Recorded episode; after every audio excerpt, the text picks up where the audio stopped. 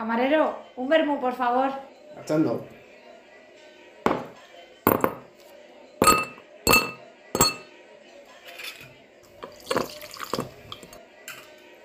Ahí tiene. Gracias. La hora del vermú, el chispazo de la vida. Eh, muy buenas, eh, chavales, chavalas, cha- eh, chavales. eh, Chavalos. eh, estamos aquí una semana más. Después de tanto tiempo, por fin nos hemos juntado a grabar. Y bueno, pues voy a presentar a, los, a las colaboradoras de hoy. Me acompaña la meteo- meteoróloga licenciada por la Facultad de la Calle, Chris. Chris, cuéntanos, ¿llevas otra capa debajo para saber si ha empezado ya el invierno en Múnich? Oli, ¿qué tal? Eh, sí, yo ya, yo ya llevo mi capa de leotardos debajo de los pantalones, así que confirmo que ha empezado el invierno. Vale, pues luego nos cuentas cuando acaba en futuros episodios, que yo creo que toca para largo. Y por otro lado tenemos a la arquitecta en búsqueda de trabajo, arroba AnaGDC, por si la queréis buscar en LinkedIn o por ahí, ver su portfolio. Hola. Que el que tenga un trabajo que me contacte, por favor. Seguro que hay muchos arquitectos, arquitectas, arquitectes que nos escuche. No sé si muchos arquitectos, pero yo creo que hay gente que ya maneja monedas y ya empieza a comprarse sus casas y quiere tener un arquitecta de diseño. Así Eso, que toda eso. esa gente que nos contacte. Sí, sí. Eso, lo mejor de cada casa. Pero antes de, de seguir ¿no? con el programa de este episodio, Ana, ¿has cumplido tu palabra y has traído de México tequila? No. Oh. Bueno, pues Oh, oh, oh, oh. has perdido puntos para ah, la renovación. ah. Es que he de decir. De, De decir- decir. No ha estado en México, ha estado en China. he de decir que no bebimos casi tequila. ¿Qué me Porque lo que hoy es muy fuerte. Porque allí sobre todo se bebe mezcal. Anda, Sí, bueno, sí. luego nos cuentas en, en detalle qué es el mezcal, porque ahora mismo yo estoy un poco perdido de Mezclado. lo que es. Curiosidades.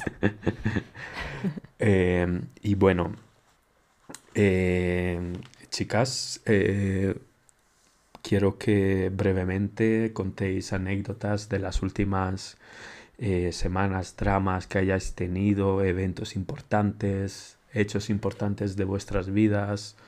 ¿Habéis Uh. roto con vuestras respectivas parejas o algo? ¡Hala, qué No, dramas! Por favor. queremos mucho a nuestras parejas, porque romperíamos con ellos. Mm, mm, mm, Por la vida. ¿Qué nos cuentas de las últimas semanas? Que claro que no eh, se ha relacionado con el viaje. El viaje no lo voy a contar, pero es verdad que también tuve otro viaje y fui a España, porque fue el cumpleaños de mi madre, que cumplió 60, así que fui a darle una sorpresa que justo Felicidades ese punto. ¡Felicidades! Justo aparecí en casa a las 12 de la noche, justo cuando estaba por videollamada y ella se pensaba que eh, estaba en Múnich. Así que bueno, también luego tuve otro cumpleaños. Bueno, le hicimos muchas fiestas o muchas cosas sorpresa, tal, porque como era los 60 era más especial. Y también tuve otro cumpleaños de una amiga a punto en Sevilla. Así que también fue. Jim. Así que también fue como bastante evento. Y el resto bien, aquí también tranquila en Múnich, hemos hecho cosas, hemos tenido fiestas también, eh, apurando los últimos resquicios de verano, así que bien.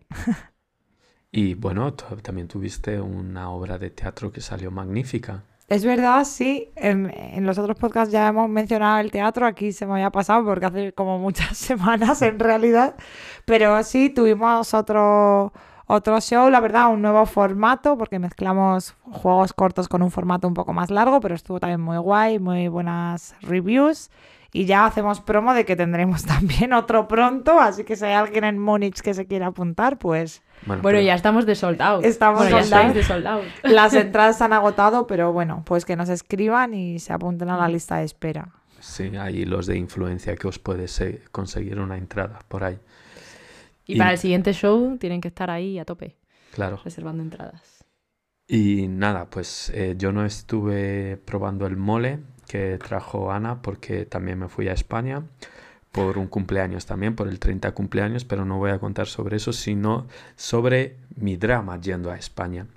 La cosa es que yo el vuelo pues lo compré como la semana anterior y volaba a Barcelona y volvía desde Madrid.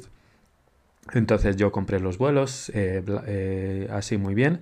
Llega el día de hacer el check-in, hago el check-in del Eh, vuelo. El día- llega el día de hacer el check-in, que es exactamente el día del Sí, vuelo. sí, sí. Tan siquiera 24 horas antes. eh, ocho horas antes. No, era más. Eh, 14. No, to- 10. Y, y, y hago el check-in, relleno los datos tal y cual. Y de repente veo que pone Madrid, Barcelona. En vez de, en vez de Múnich, Barcelona. Y digo, esto no es posible. Entonces reviso la reserva tal y cual. Y justo era Madrid-Barcelona. Eh, recordemos que yo volvía desde Madrid, entonces bueno, pues ahí me hice un lío, pillé otro vuelo para ese mismo día, que tampoco me salió tan, tan caro. Hice el check-in, me aseguré que en el check-in eh, eh, pusiese Múnich-Barcelona.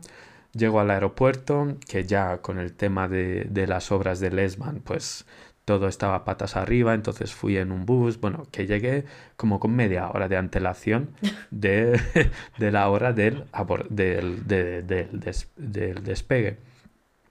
Tal cual llego a la zona de, de seguridad, hay que, hay que escanear el código QR del pase de, de abordaje y pase de abordaje no estaba. Desapareció de la aplicación. Y es que yo lo horas an- antes había mirado y sí que estaba el pase de abordaje total, corriendo ahí por el aeropuerto a ver si me podían imprimir uno y me decían no, no podemos porque el sistema estaba cerrado para imprimir pases y tal y cual. Así que bueno, pues digo, voy a probar suerte enseñando la reserva a ver si me dejan pasar, ¿no? Digamos a las puertas y así ya pues ahí en la puerta pues ya explicaría mi caso a las al personal de tierra. Y justo me apareció el pase. ¡Wow! Y nada, pues eh, nada, eh, pues pasé el filtro de seguridad, llegué a la puerta, el vuelo se retrasó, total que tuve tiempo para relajarme y tal y cual. Y bueno, pues ese ha sido mi drama. Y claro, es que nunca me había pasado eso de equivocarme al comprar un vuelo. Ha sido mi primera equivocación. Ay, Dios. Tienes bastantes historias de vuelos, así que pues una más para la lista. Sí, sí, sí, esta ha sido distinta. Eh, yo quiero también añadir una cosa porque a mí me pasó que, bueno, mi móvil que ha estado un poco flojeando los últimos meses, llegó eh, cuando iba a volar de España, de hecho, de vuelta a Múnich, llego a la puerta de embarque, yo estaba con mi móvil en la mano, eh, todo bien, saco la tarjeta de embarque y cuando estoy a falta de cuatro personas, dejo mi móvil un momentito sobre la maleta.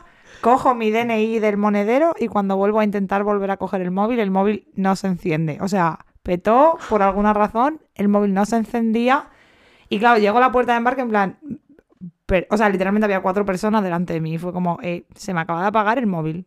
Y el chico se quedó así y me dice, eh, bueno, dame tu DNI a ver si podemos sacarlo. Y me sacaron el DNI y me dijeron, vale, pues ya está. Entonces me imprimí una tarjeta de embarque en el momento y volé. Pero como que por un momento dije, no me Qué puedo quedar en la puerta porque se me ha roto el móvil. Así que, pero bueno.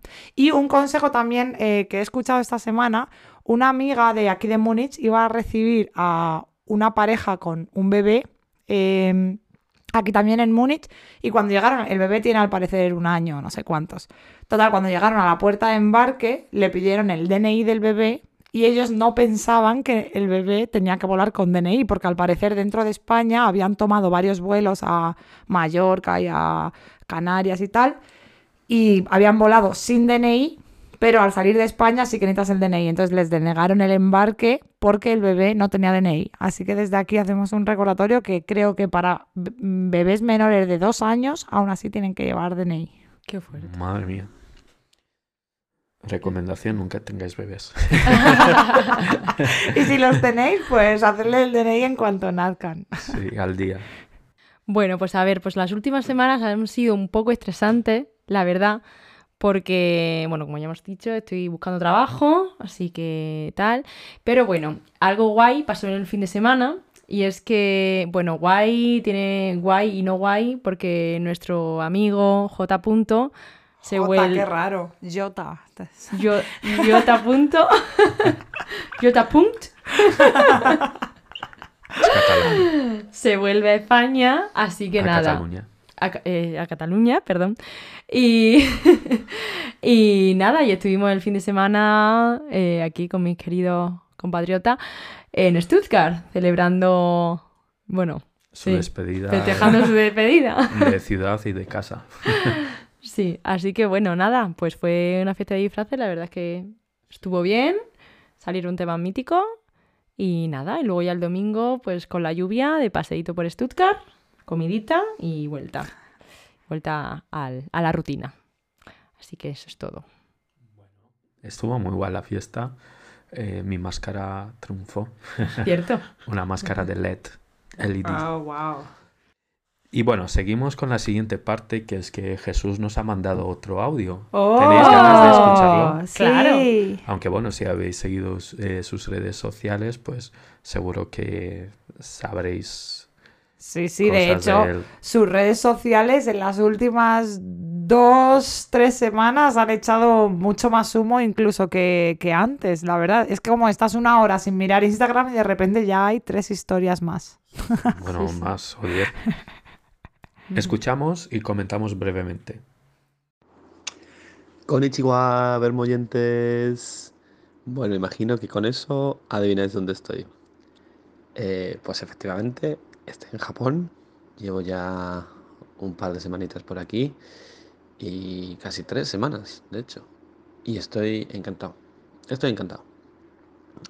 He estado haciendo una ruta en bici desde Tokio hasta Osaka y ahora voy a seguir.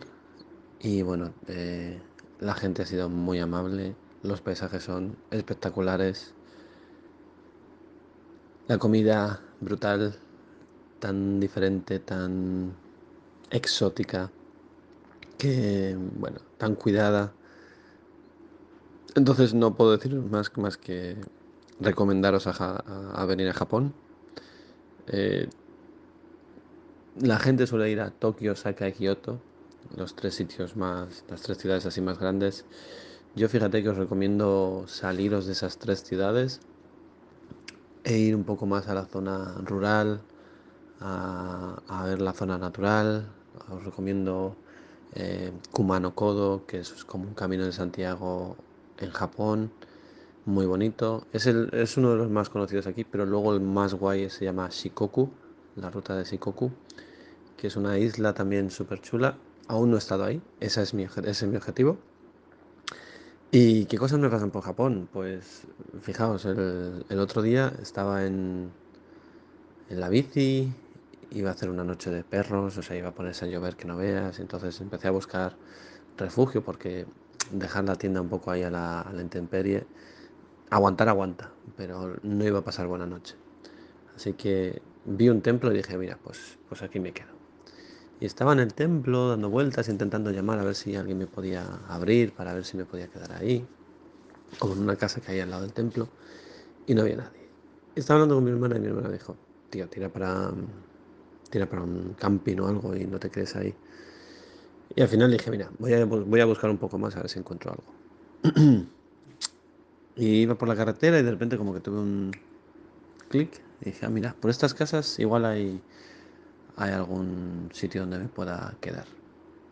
Plan, algún tejado o algo así que me pueda cubrir de, de la lluvia. Y nada, pues empecé a buscar, vi como una especie de tejadete en una, una especie de... No diría que es jardín, que perteneciera a una casa, pero como una especie de taller o algo así. Y dije, bueno, igual me puedo quedar aquí. Y de repente vi que un niño me estaba mirando y que había un coche y con un señor dentro que me estaba mirando. Dije, bueno, igual no, no me quedo aquí. Salí de ahí y el señor del coche salió y le pregunté directamente. Le dije, oye, ¿sabes dónde me puedo quedar en un sitio más resguardado? Que esta noche va a llover. Le dije así como la señal de tejado. Y me dijo, ah, sí, sí, sí, quédate aquí en mi garaje. Y me señaló el garaje. Y, y nada, pues me metí en el garaje, saqué mis cosas en la esterilla y tal. Y luego no me dejaron. O sea, me dijeron, vente a cenar con nosotros. Cené con ellos, uno estaba de cumpleaños. Luego me dijeron que si me quería bañar, me prepararon un baño caliente. Luego me, bueno, me invitaron a beber de todo, a comer de todo, me empezaron a sacar un montón de cosas japonesas. Y, y al final me dijeron, no, no, no duermes en el garaje, duermes en una habitación. Y me, y me dejaron dormir en una habitación. Y no contentos con ello, a la mañana siguiente, además de darme cosas para desayunar, me dieron un sobre con dinero. Esto, esto es algo que explicaré en mi podcast cuando llegue y, y lo explicaré con mucho más detalle. Pero me quedé, me quedé flipando. Esto no me lo esperaba nunca. Y bueno, ¿qué hice con el dinero? Ya lo sabréis en el, en el podcast que está a punto de, de empezar. Un besito, pasarlo muy bien, vermoyentes. Eh, mira, joder, gente regalando dinero. ¿Qué, qué cosas? Qué majos, la verdad, ¿eh? Dan ganas de ir. Total, y vamos, una experiencia muy guay esto de pensar que vas a dormir un día a la intemperie por ahí lloviendo bajo un tejado que tal y luego te aparece una casa así. Sí. Bueno, pero eh, os tengo que decir que el, el misterio del dinero y su uso se delucidará pues en dos o tres meses. o en un año, cuando vuelva. Porque ese podcast, madre mía, espera más que... Estaba a punto desde hace un par de meses ya. Se está haciendo de rogar. Sí, sí, está incubándose durante nueve meses. Lo bueno es hacer esperar. Eh, bueno, ya está. Muchas gracias Jesús por tu contribución a este podcast.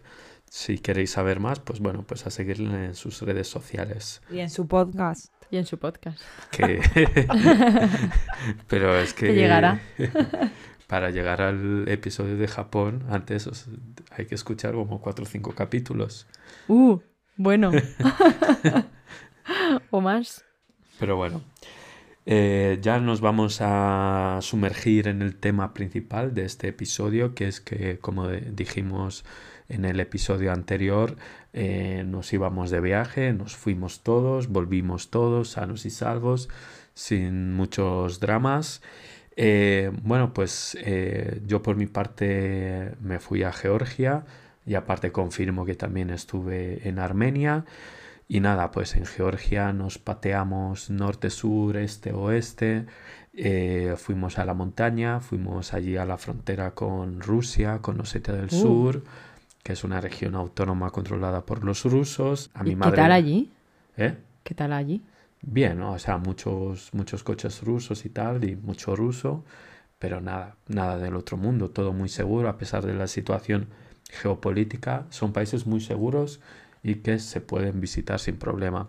Pero en ese lado, entonces, como que hablan ruso y las cosas y los carteles están escritos en cirílico, así y todo. Eh, o sea, están escritos en armenio, luego sí. están transliterados, que bueno, luego contaré algunas curiosidades del idioma georgiano y también del armenio.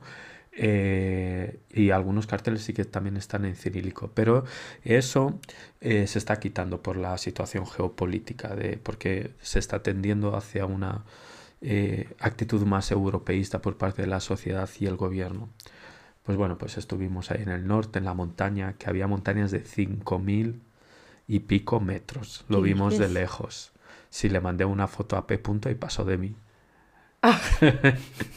Te contestarán en unos días porque parece que Llevo va con esperando. cierto retraso en la respuesta de los mensajes. Va con el podcast de Jesús.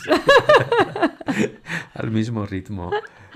Eh, nos hizo un frío, así que enseguida eh, fuimos a la playa, fuimos a Batumi, ahí al Mar Negro, que fue la primera vez que vi el Mar Negro. Rumanía tiene salida al Mar Negro, pero nunca había estado yo en el Mar Negro. Pues mira, estuve desde el otro lado, en el Mar Negro.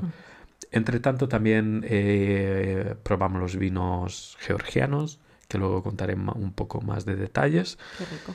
Y luego pues en Armenia eh, solo estuvimos en la capital, en Ereván, y joder, muy chula, muy europea, muy artística, hay un boom del, del arte y la cultura ahí muy interesante que merece la pena ver. Qué chulo. Y bueno, Ana, cuéntanos, aparte de no traer tequila y mezcal, ¿qué hiciste por ahí? Bueno, algún día me lo perdonaréis. Bueno, mm, si te renovamos. Cuando vuelvas a México y traigas tequila, te lo perdonaremos. Eso.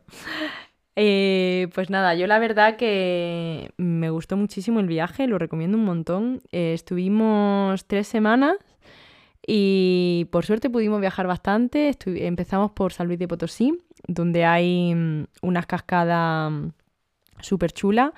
hicimos rappel allí. Rappel, ¿qué es? Es como que te cuelgas de una cuerda y vas bajando la montaña en la cuerda. Como si fuese a escalar, pero al revés. O sea, la parte buena de escalar que es solo tirarte. Tal cual. Y muy chulo porque también había cenotes en los que, bueno, uno en el, que estuvimos, que pasabas por debajo de una cueva y como estaba todo oscuro, solo salía la luz, eh, o sea, parecía como que la luz salía desde el fondo del, del- del agua y se veía Ah. todo como azul celeste, súper bonito. Y nada, allí muy bien, aparte no había mucho turismo, así que genial. Eh, luego de allí fuimos a Yucatán a ver el Chichen Itza eh, y los cenotes de Mérida y Valladolid, dos ciudades muy bonitas también. Y estuvimos en Playa del Carmen con unos amigos nuestros que conocimos de Argentina. Eh, y allí pudimos bucear con, con rayas, con tortuga. Bueno, solo vimos una Qué tortuga, guay. pero súper chulo. Y, y luego ya de ahí fuimos a Chiapa, que me encantó esa zona. Eh, estuvimos en San Cristóbal de las Casas, que es una ciudad muy turística, pero muy bonita, que también está el Cañón del Sumidero, que es muy bonito también. Y de ahí fuimos a Oaxaca, que es como la parte, o para mí me lo pareció, el tope del viaje, que es súper como más tradicional, todas las casitas de colores y eh, donde más se celebraba el Día de los Muertos. Y nada, allí pasamos el Día de los Muertos, el cumpleaños del P. Con, con, do- con nuestros amigos de allí también, o sea, españoles que viven, allí, que viven en México. Y ya de allí volvimos a la Ciudad de México, y donde hay mucha arquitectura para ver. Anda.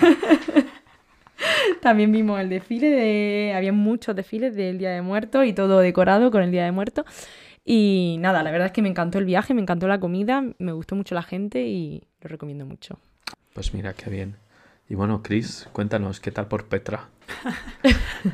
Bueno, pues ahora viene eh, el plot twist. Al final no fuimos a Jordania porque, bueno, dada la situación en Oriente Medio estaba un poco problemática, digamos. Entonces, bueno, estuvimos apurando ahí hasta el último momento a ver si podía ir, podíamos ir, porque al final, eh, bueno, Jordania no está directamente involucrada en el conflicto.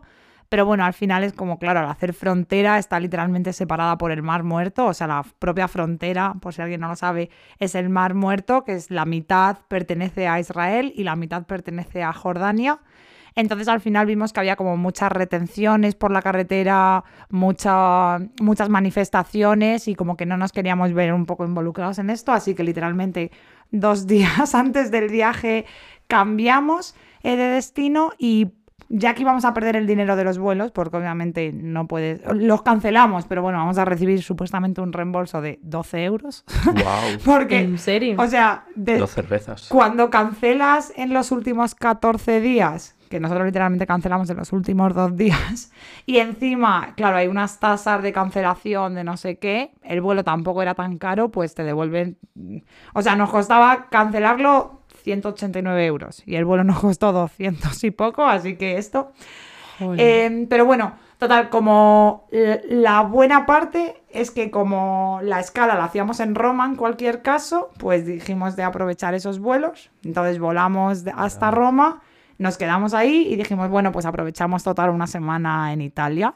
Entonces al final fuimos a Roma, también estuvimos unos días en Florencia y bueno, volamos desde Milán, pero Milán fue súper rápido y simplemente de vuelta.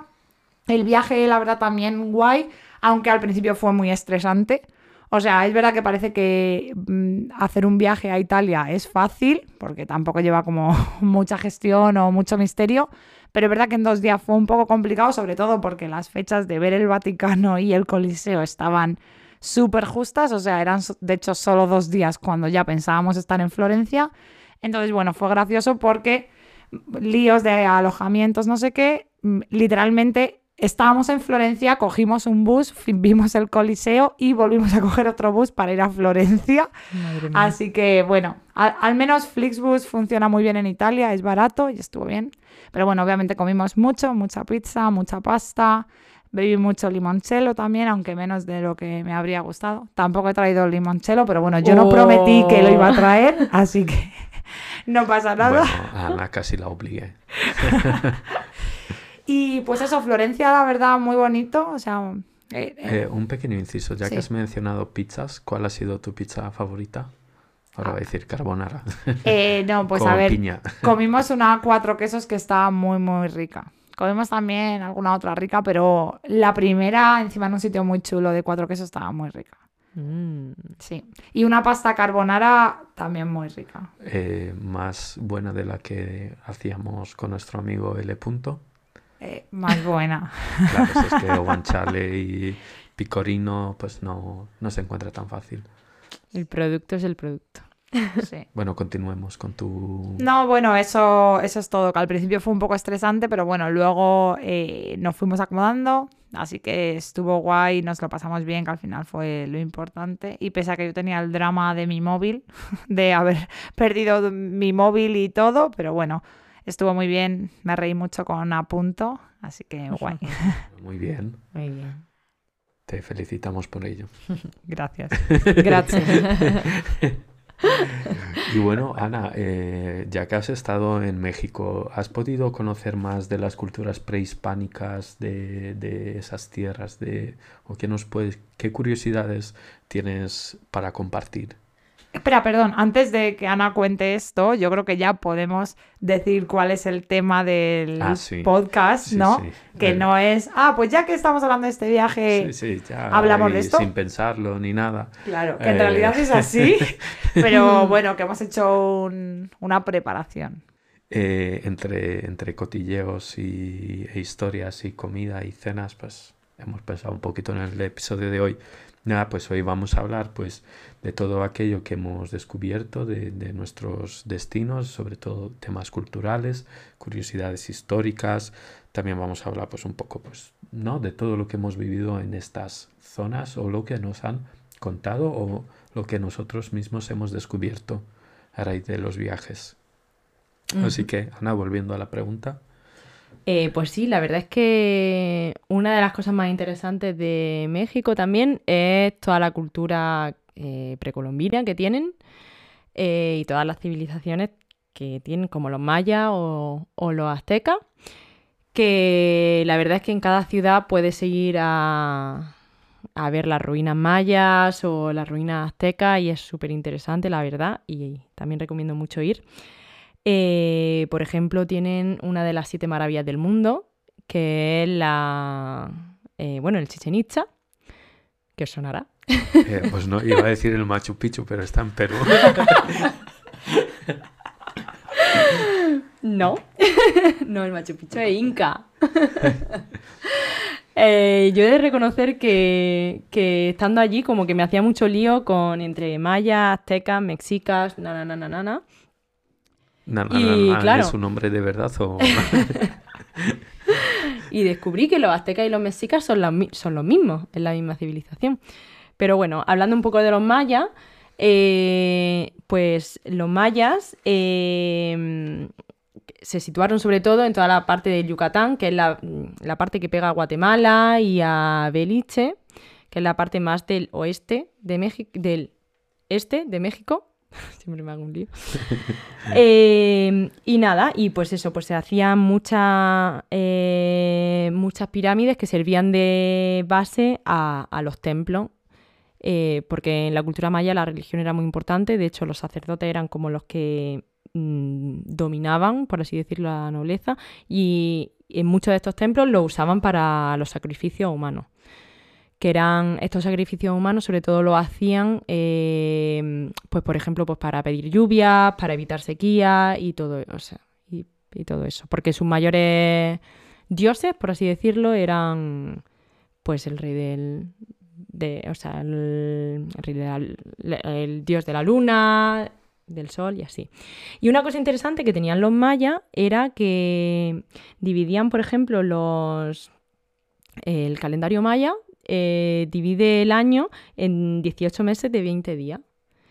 Y luego, por ejemplo, eh, toda la, la, pirámide del Chichen Itza, del Kukulcán, son cuatro partes que tienen 91 eh, escalones cada parte y la parte de arriba, que es el último escalón, entonces 91 por 4 serían 364 y el último escalón los 365 días. Y hay un día... Una cosa, ¿eso está documentado que así se construyó o simplemente ha dado la casualidad de que... Mm, no, hay estudios porque de hecho, o sea, el Chichen Itza era como una ciudad, ¿vale? La pirámide más famosa era la de Kukulcán, que es la de, la de estos escalones, y de hecho tiene como uno de sus dioses era la serpiente emplumada. Esta, esta mm, pirámide tiene como dos serpientes en la escalera y justo en el solsticio de verano se ilumina la, la serpiente, da como una sombra, luego lo, podéis buscar en internet y parece como que la serpiente baja desde el templo de arriba hasta, hasta la tierra. Ah. Y es como la comunicación de los dioses con, con, el, con el pueblo terrestre. Y sí que está documentado porque, por ejemplo, en esa ciudad está esta pirámide que es eh, hace referencia a los 365 días. Y luego también hay otro templo de Venus que está, em, está estudiado también, que justo desde el punto en el que está situado se alinean con no sé qué astros.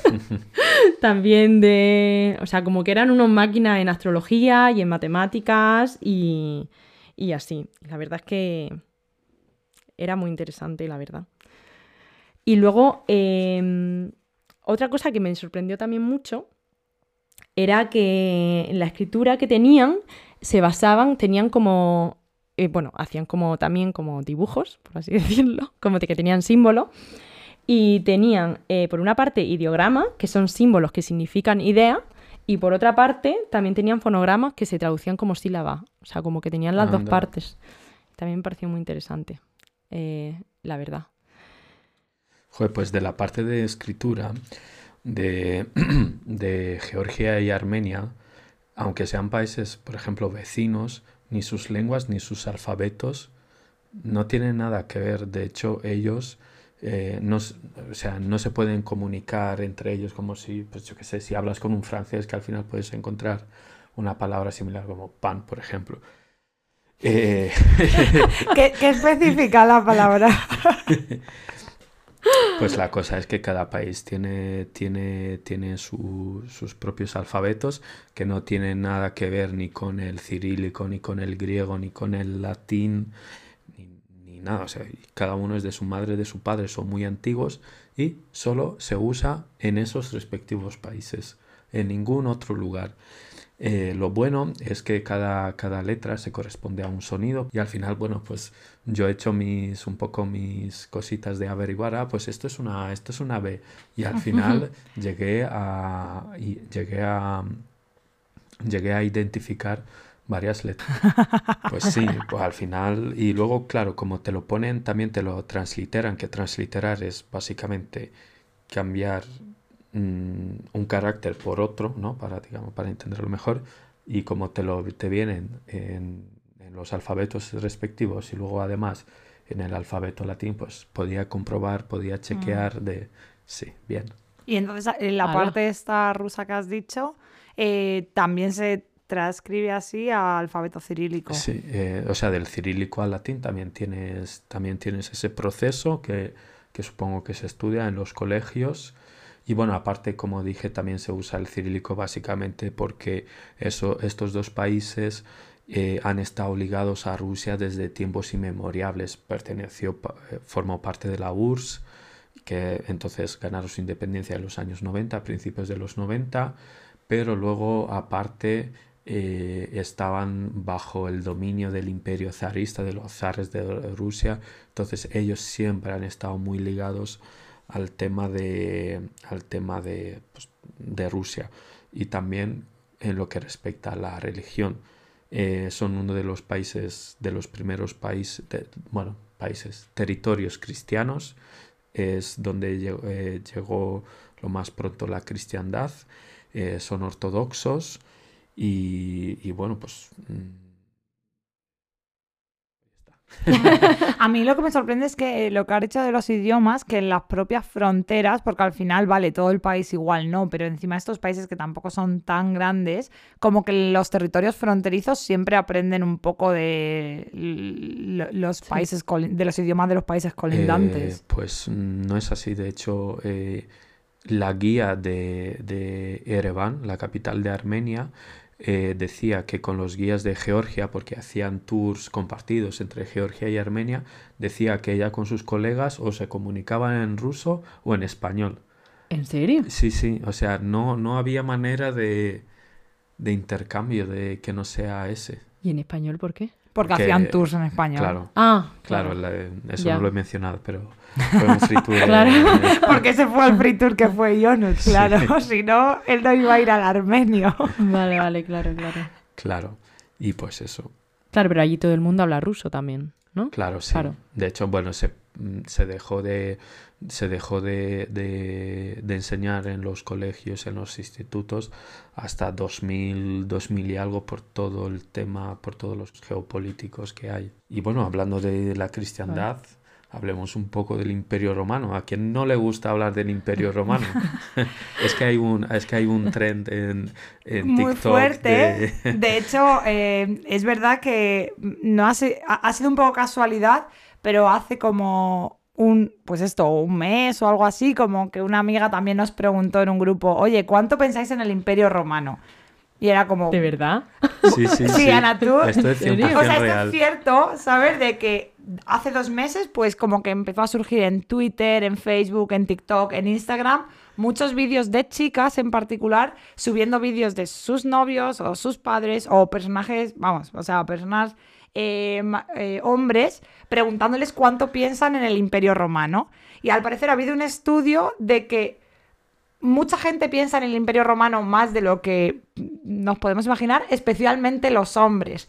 Y que esto, como que el estudio al parecer era como que las mujeres se quedan como, que ¿cuánto, pi- ¿cuánto piensas en el Imperio Romano? Y las mujeres era como, yo, pues yo qué sé. Venga, pero di algo, no sé, una vez al año o como algo súper random, mientras que los hombres había un alto porcentaje que canalizaban como, bueno, pues sí, pues no sé, pues todas las semanas. ¿Qué Y dices? era como, ¿cómo que todas las semanas? ¿En Y, o sea, la gente puede cuantificar porque al parecer los hombres en particular se ven muy inspirados por el Imperio Romano, ya sea como por la fortaleza o algo, pero aparece como en muchos temas de, de su vida, sorprendentemente. Qué fuerte. Sí, Bueno. Y eh, bueno, pues claro, yo este año al final he compensado mucho lo que había pensado en el Imperio Romano. Creo que hasta septiembre no había pensado tanto. Desde que me lo preguntó mi amiga en septiembre hasta ahora, pues es que he, superado el cupo de, de mi media, vaya. Pero bueno, eh, lo que quería decir, ya que tú has dicho lo de la cristiandad, quiero eh, comentar que justo hay un, eh, concepto que es la romanidad, que es lo que consideraban en el Imperio Romano como los romanos de pura cepa. O sea, pese a que al final hay muchas cosas que se ven inspiradas por la cultura griega en cuanto a, pues esto, a los eh, templos, a los edificios, a todo el tema del arte, de la filosofía, de la cultura. También es verdad como que ellos consideraban que los romanos de pura cepa eran los que no tenían nada que ver con el imperio griego por algún lado y como que eh, si tenían eh, eh, antecesores de otras culturas, como que no se consideraban romanos puros, por así decirlo.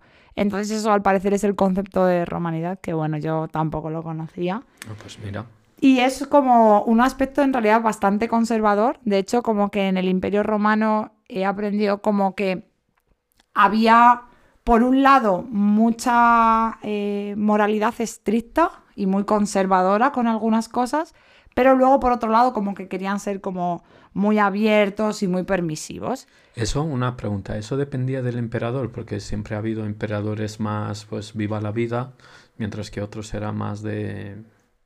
O sea, supongo que dependía porque, claro, esto, bueno, al final, esto fue lo que llevó a la principal caída del Imperio Romano, eh, que al final, bueno, hay un estudio en el que hay 210 causas por las que cayó el Imperio Joder. Romano. Madre Cada uno tiene su teoría, pero bueno, la principal fue que al final el territorio del Imperio Romano se extendió mucho, era muy difícil de organizarlo, había muchísimos emperadores y también como porque estaban divididos en subterritorios, entonces cada uno al final intentaba tirar para lo suyo y el Imperio Romano al final hizo un poco aguas. Entonces supongo que al final había tantos, pues esto, emperadores, tanta gente con poder y con territorios, que cada uno yo creo que hacía un poco más lo, lo que quería. Pero con esto de ser más abiertos y más permisivos y tal, está por ejemplo una cosa que he aprendido curiosa, eh, igual a ti yo no te interesa más, por ejemplo, eh, la homosexualidad estaba muy, esta- no estaba mal vista, pese a que eran como muy, eh, muy cristianos en algunas cosas, obviamente cuando llegó el cristianismo y había mucha religión detrás, la homosexualidad no estaba mal vista porque al final también, o sea, hay muchísimas esculturas, eh, obviamente, de hombres desnudos, esta es la realidad, Claro. como que la desnudez estaba bien vista, entonces la homosexualidad estaba bien, pero al parecer, por ejemplo, obtener un rol pasivo dentro de la homosexualidad era realmente eh, eh, no, no delitivo, pero deshonroso. Ah, Como so- que tenías que ser el fuerte o el activo en el rol homosexual. Así que bueno, eso era una cosa. Y esto obviamente no solo en la homosexualidad, pero en cuanto... Un, un poco en cuanto a todo. O sea, por un lado, había cosas muy como más permisivas o más abiertas en cuanto a, venga, somos más liberales, somos más, pues esto, desnudos, hacemos más tal, más el arte, más no sé cuántos, pero por otro lado había cosas mucho más cerradas en cuanto como a la dignidad o a conservar a las mujeres vírgenes por un lado o cosas mucho más, eh, pues esto, más Ya, o sea, cerradas. que seguía siendo una sociedad patriarcal y Sí. Sí, pues como ahora sí. yo creo que la sociedad italiana actualmente también es patriarcal y sí. Bueno, como todas las bueno, sociedades otras, occidentales. Pero sí, es verdad que, claro, fuimos a, eh, a los museos vaticanos y hay muchísimas esculturas. De hecho, lo hicimos en un tour guiado. El hombre dio muchísima, muchísima información y era increíble porque el tío se sabía los nombres de cada estatua y el año en el que... O sea, pero literal. En plan, este es Augusto IV, este es Enrico III, este es no sé qué. O sea, se iba sabiendo como todo. Y este es el hijo de tal y de cual. Había muchísimas estatuas, eh, pues esto, de hombres desnudos y de mujeres había pocas estatuas y las pocas que había, claro, eran como vestidas y como mucho más pulcras y tal, así. Eh, pues hablando de- del Vaticano y la ciudad del Vaticano, ¿sabéis que dentro de Roma, o sea, fuera de la ciudad del Vaticano, o sea, de la plaza de San Pedro, hay como eh, exclavas de la ciudad del Vaticano? O sea, hay iglesias... Exclavas. Sí, o sea, que es territorio de un país rodeado de otro país, como islas. Ah. Eh, pues es que hay como tres iglesias dentro de Roma, tres basílicas o algo así, no sé, tal, que son de la ciudad del Vaticano y que eh, las, por ejemplo, las custodia la Guardia Suiza, que es, digamos, la policía de la ciudad del Vaticano y allí, pues, la policía de Roma ni pincha ni corta. ¿En serio? Sí, salió en TikTok. Bueno, yo la- las cosas que he buscado del Imperio Romano son de National Geographic, al parecer, pero tú tienes una fuente mucho más fiable que es TikTok. Bueno, ahí se aprende mucho, como estas cosas. Pues yo quería decir una cosa, ahora que había hablado del patriarcado, que cuando estuve también en, en una, en una ciudad de estas mayas de Oaxaca, hay todavía eh, una zona en la que existe el, el matriarcado. Anda. Y, Qué guay. y en la que en la antigüedad también eh, era la madre la que traspasaba los poderes a los hijos. Y era la madre la que les daba los apellidos y todo eso. Y me pareció bastante interesada. me- interesante. Se La llama. Istmo de Tihuantepec. Difícil, va a ser difícil recordar ese nombre, la verdad. Yo ya se me ha olvidado el nombre de la ciudad. Tal cual. Y otra cosa que también me pareció muy interesante fue que el Imperio Maya eh, se creó, o sea, las primeras ciudades mayas eh, se crearon a la vez de la fundación de, a la vez que se fundó Roma, Anda. en el 750 a.C. Y eso, igual van a ser primos. Ujú. Ahora deberían hacer un estudio de cuánto piensas en, en el imperio maya. Sí, bueno, es que hay muchas cosas en, en común entre México e Italia, sin, eh, sin ir más allá, incluso la bandera, porque la bandera Cierto. actual tiene los mismos colores, que técnicamente no es el mismo rojo, ni es el mismo verde, ni es el mismo blanco, si seguimos el código RGB, eh, pero sí, o sea, es verdad que eh, tienen eso en común. Pues justo la, la bandera, la bandera de México eh, representa eh, eh, el inicio de- del Imperio Azteca. El Imperio Azteca se, se creó en la, en la isla del lago de Texcoco, que está como en la zona de Ciudad de México. Y, y según cuenta la leyenda, eh, fueron los aztecas que vieron un águila posándose encima de un nopal, que un nopal es como una chumbera, como un cactus. Vale, os digo que es una chumbera. Es que en el sur hay mucha. en el sur hay mucha. Y pues cuentan que, que eso, que vieron a una, a un águila posándose sobre encima de un nopal y devorando una serpiente. Y ese es el símbolo Ah, de, de la bandera mexicana.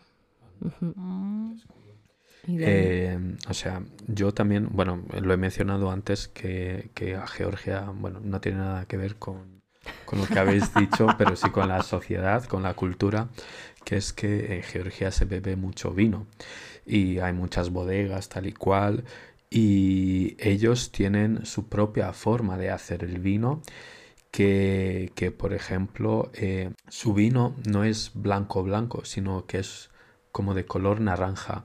Ellos tienen como unas tinajas que las entierran en la tierra y ahí echan pues la uva la pisan tal y cual pero la echan con la piel. Ah, y eso, y la dejan ahí, pues, pues yo duración, curación, como se llama el proceso, y ya está, y no le hacen nada más, y luego cuando llega su tiempo sacan el vino tal y cual, y está muy rico, está muy rico, lo recomiendo mucho, es tener la oportunidad de probar el, el vino de Georgia. Podrías haber y- traído eso te iba a ¿no? decir, ¿no lo No, trajiste? no, no, de hecho iba a comprar, iba a comprar en el aeropuerto.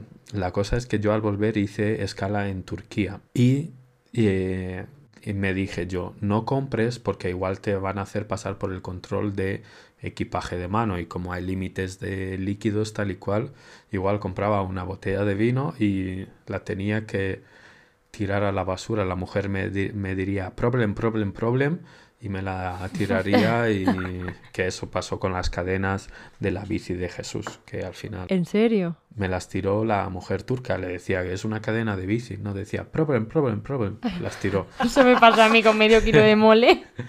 Ah, sí, llegaste a tirar medio kilo. sí, sí, no lo tiraron. ¿Y el que trajisteis estaba escondido? ¿O es es que llevábamos los dos. Ah. Llevábamos los dos y nos tiraron medio. Y chicas, si me permitís, vamos a cerrar el tema con dos cuestiones. Uno es si recomendáis, bueno, no. Bueno, uno va a ser que si recomendáis el viaje, eso me lo contestáis como segunda respuesta. Y la primera pregunta, quiero que me digáis el desafío más grande brevemente que habéis tenido. Si queréis, empiezo yo. Pues mira, el desafío más grande, yo no conduzco, eh, hemos alquilado un coche, he ido de copiloto, pero ahí conducen como locos. Conducir por esas carreteras, yo creo que es muy... Es que los camiones te adelantan y ahí no hay autovías. O sea, son carreteras de un carril por, por sentido. Y luego sí que lo recomiendo, pues ya lo he dicho en varias ocasiones, aunque la situación geopolítica sea tal, son muy seguros, son países muy europeos, eh, la gente es muy agradable, muy amable y bueno, 100% recomendable. Es que no lo sé, la verdad. O sea, el reto... Traer mole a Europa. Bueno, sí, claro.